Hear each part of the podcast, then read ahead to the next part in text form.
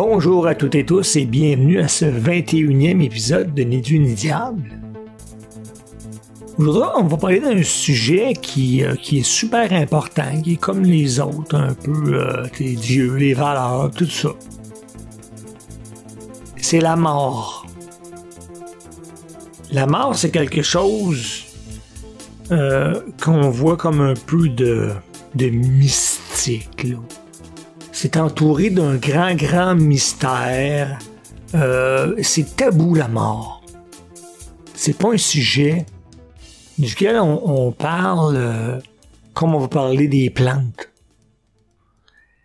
C'est un sujet qui est tabou. Hélas. Et ça ne devrait pas, c'est quelque chose qui fait partie de notre vie de façon naturelle. Je vais vous faire une petite tranche d'histoire, en fait. Ça s'est passé dans deux peuples différents, mais c'est, euh, ça témoigne d'une grande lucidité, d'une grande maturité, euh, non seulement intellectuelle, mais aussi émotive, puis même sentimentale, en fait. Chez les Amérindiens et dans l'ancienne Norvège, la Norvège pré-christique avant l'arrivée des chrétiens, ceux que tout le monde appelle des vikings, mais qui sont pas tous des vikings, les vikings c'était des navigateurs. Il y avait des gens en Norvège qui étaient pas des vikingers, là, des, navigateurs, des hommes de la mer. Il y en a qui étaient cultivateurs, il y en a qui étaient bouchers, ils devaient avoir des tailleurs, là. C'est une vision qu'on nous a rentrée dans la tête que les gens de cette époque-là étaient tous des vikings, pas du tout. chez ces deux peuples-là, on enseignait tout de suite, dès leur plus jeune âge aux enfants, qu'il y avait quatre choses desquelles ils ne pourraient jamais de leur vie se soustraire, c'était impossible. La première, c'était respirer. La deuxième, c'était manger. La troisième, c'était dormir. Et la quatrième, ultimement, c'était mourir. Et la mort chez ces peuples-là est un sujet comme les plantes, comme la nourriture. Je trouve ça triste parce qu'ici, du moins en Occident, là, pour une grande majorité de gens, là, c'est peut-être la même chose en Asie, là, je peux pas parler, je connais pas énormément leur culture sociétale, mais je sais que chez nous, on banalise la mort tout le temps dans nos vies, on n'en parle jamais, jamais. C'est pas un sujet qui passionne les gens, là. Que, tu sais, là, euh, t'appelles tes chums, là. Hey, ce soir, on se rencontre, on jase de ça. Pas, vraiment, non.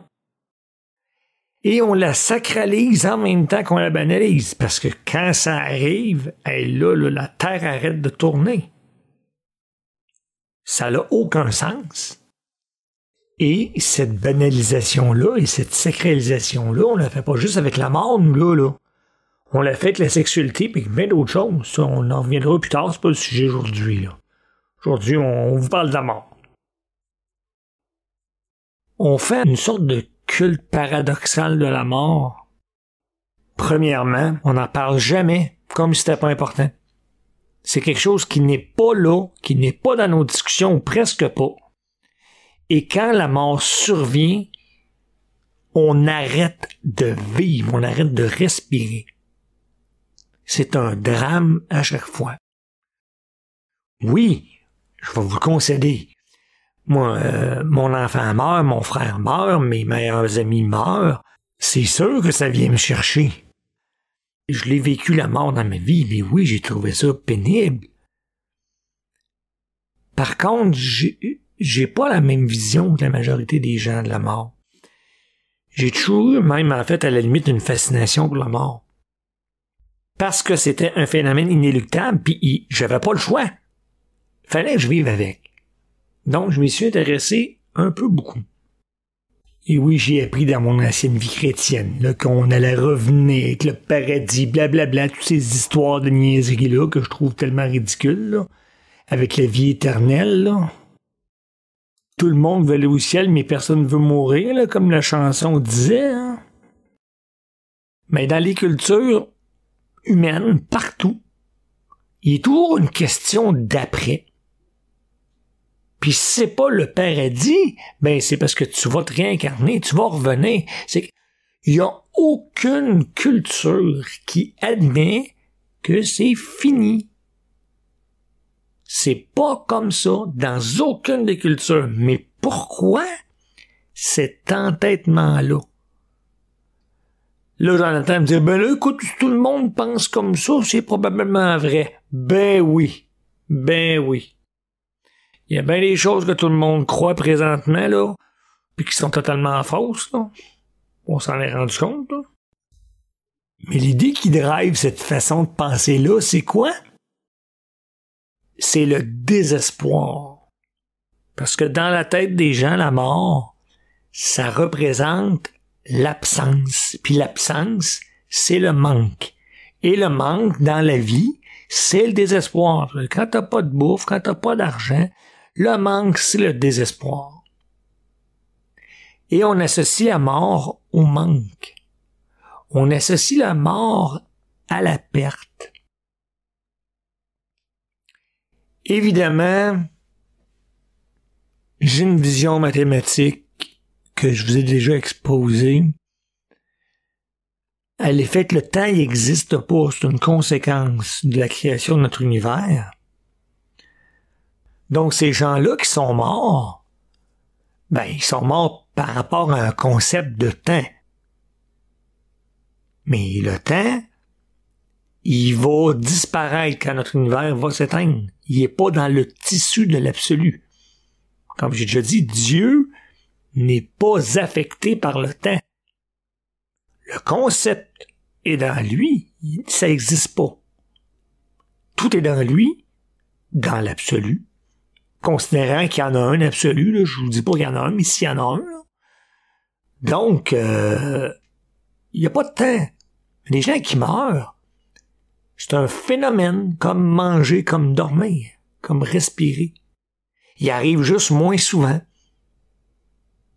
Et là, moi, où ça m'intéresse, parce que je vis dans un monde en 4, 5, 6, 7 dimensions, avec le temps, la masse, tout ça, ben, je vais vivre dans mon vrai monde, là. Je vivrai pas comme j'étais dans le tissu de l'absolu, là. Mon intérêt vis-à-vis de la mort, il était très orienté vers le concept de la conscience. La conscience, on en a parlé à l'épisode 19, c'est pas le, petit ange qui te dit que c'est gentil ou pas gentil, là. La conscience, c'est que t'es conscient qu'il se passe de quoi. Et euh, il y a un principe en physique qui est euh, ben, un peu banal, mais en même temps très intéressant, qui dit rien ne se perd, rien ne se crée. Ça veut dire quoi? Ben, pragmatiquement, là, quand la personne va mourir, chacun des atomes qui la composent, chaque molécule est encore là. Ils vont juste se séparer, puis ils seront plus animés, puis ils bougeront plus, puis ils iront plus travailler, puis ils iront plus jouer au golf, là puis ils boiront plus d'eau, ben non, là, mais toutes les molécules sont encore toutes, toutes, toutes, toutes, toutes là, sans exception. Nécessairement. Donc, déjà là, notre concept de la mort, il est erroné. Parce que la personne qui meurt, elle ne cesse pas d'exister. Elle cesse d'exister en tant qu'individu. Mais elle ne cesse pas d'exister. Ça, c'est réglé. Maintenant, la conscience, on avait établi que c'était juste de réaliser qu'il se passe quelque chose. Est-ce que c'est lié à notre corps, à notre cerveau, à nos nerfs? Non. Parce que, comme j'ai dit dans l'épisode, un tournesol se tourne vers le soleil. Il y a zéro système nerveux. Les feuilles des arbres se retournent quand il va pleuvoir. Il y a quelque chose qui fait que ces êtres-là sont conscients. Et ce n'est pas lié à une cérébralité. Donc, moi, et c'est un peu agnostique comme vision, là, en sens que le mot agnostique veut dire que je voudrais que ce soit comme ça, là. Je crois que la conscience subsiste, moi. C'est ça que je trouve intéressant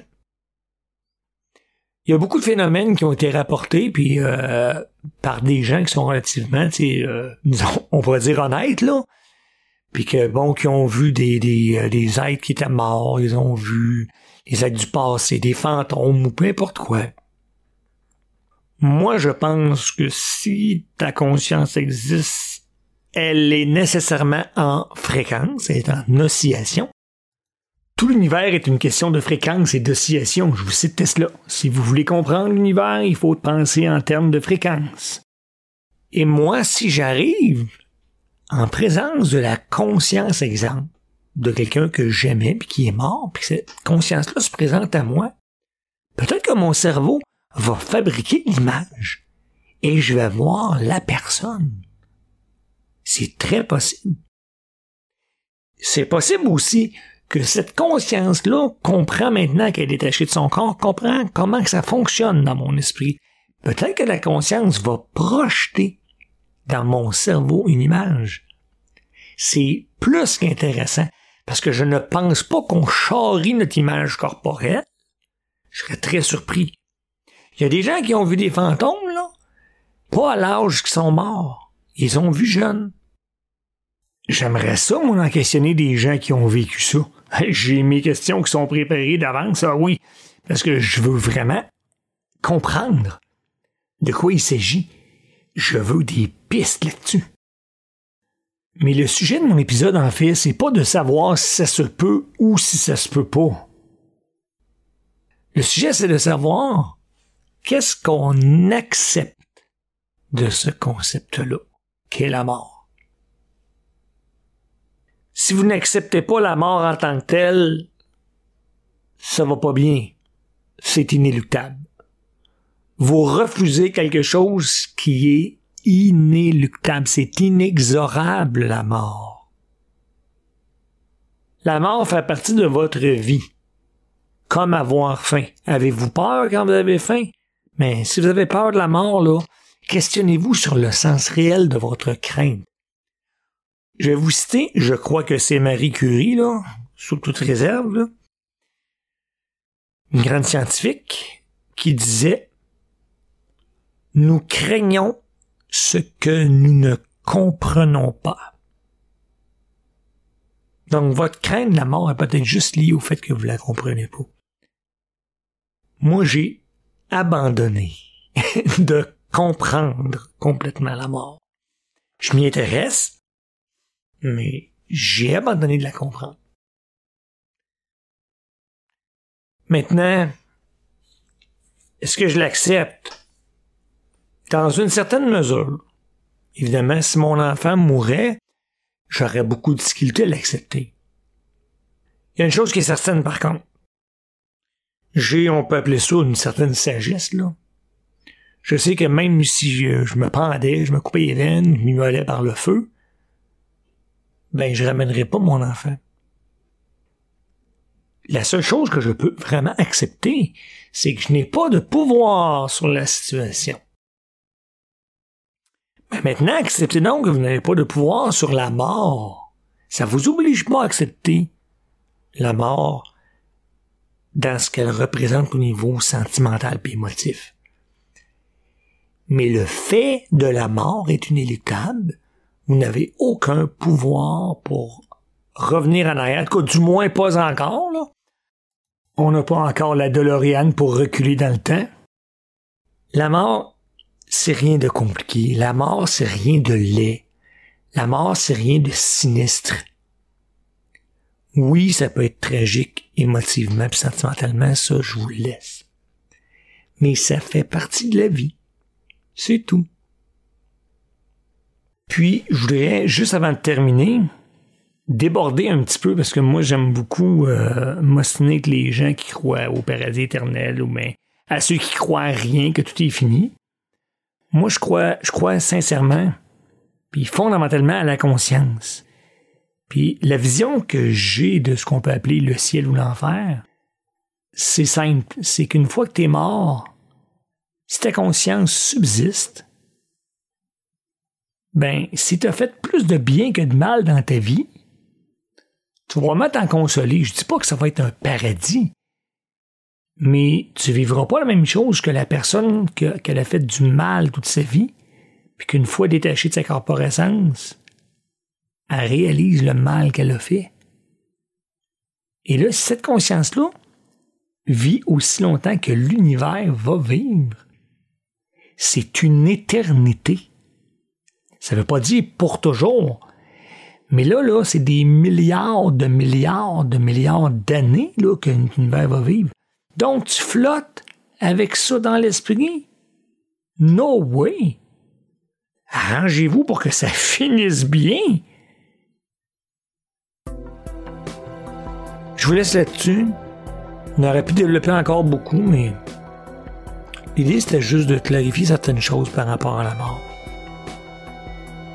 J'espère que ça a apporté des lumières à des gens. J'espère que même ça a apporté un peu de paix à certains qui ont vécu déjà la mort, des situations qui ont, qui ont mal vécu en fait.